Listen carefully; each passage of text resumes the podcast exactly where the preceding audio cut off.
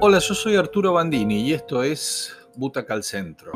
Hay una serie que es muy interesante, bastante despareja también, pero muy interesante que está, puede verse en la plataforma más usada en Argentina, creo que es Netflix, que se llama The Sinner. The Sinner nos plantea eh, cuatro relatos, cuatro historias eh, disímiles entre sí, pero que todas están de alguna manera enhebradas por la característica de un detective, de un policía que es el que las va a investigar, que tiene la característica de, que su propio interior atormentado los hace relacionarse de alguna manera especial con los protagonistas de estas historias, de estos asesinatos, de estas desapariciones, que también tienen un mundo atormentado.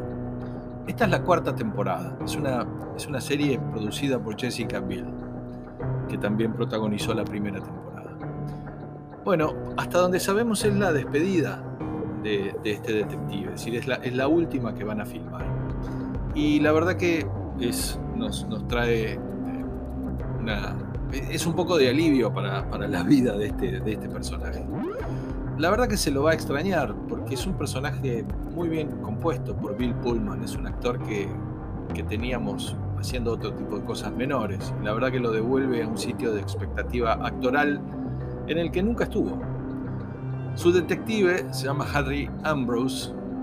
Los casos anteriores eh, es una especie de Columbo moderno. ¿eh? Es un tipo despojado, muy obsesivo es capaz de volver y volver a una, escena de crimen como hacía Columbo, buscando una partícula mínima, un detalle, esos que hacen la diferencia. Viene de sufrir mucho psicológicamente en la última temporada, en la que fue a los límites de sus fantasmas y donde casi pierde la vida. Sus propias fobias, su historia de pérdida, sus dolores, entre ellos el físico, el dolor de espalda, para abocarse las 24 horas a un asesino despiadado y confrontador. Eso fue la 3. Ahora ya jubilado, con, con su novia, su nueva pareja que viene de la temporada anterior, que es una pintora, Sonia, bastante particular también, se escapan a una isla de pescadores para pasar un tiempo. Ella tiene que volver a pintar y él a pasar el tiempo.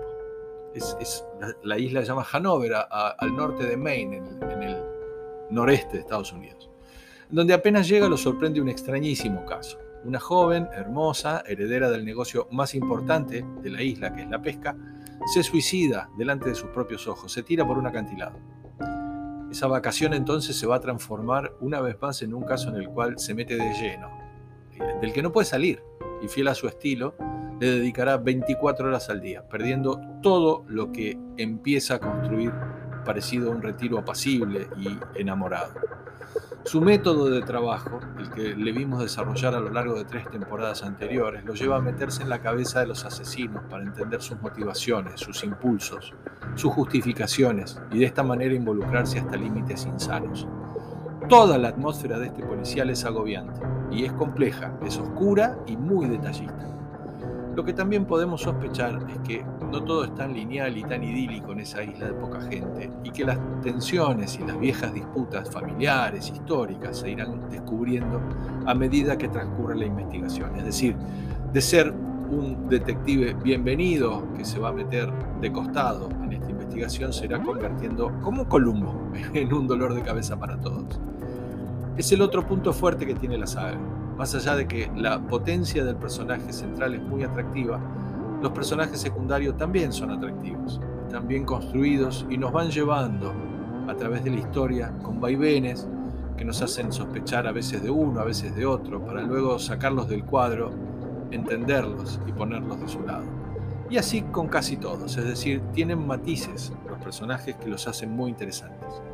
Si bien quizá la resolución final del tema no sea la que esperamos, el viaje es interesante, es atrapante. Tiene la construcción necesaria como para que nos peguemos a la silla y nos deje siempre con ganas de poner otro capítulo. Es una despedida muy a la altura del personaje y sobre todo en la historia que el personaje deja en nosotros.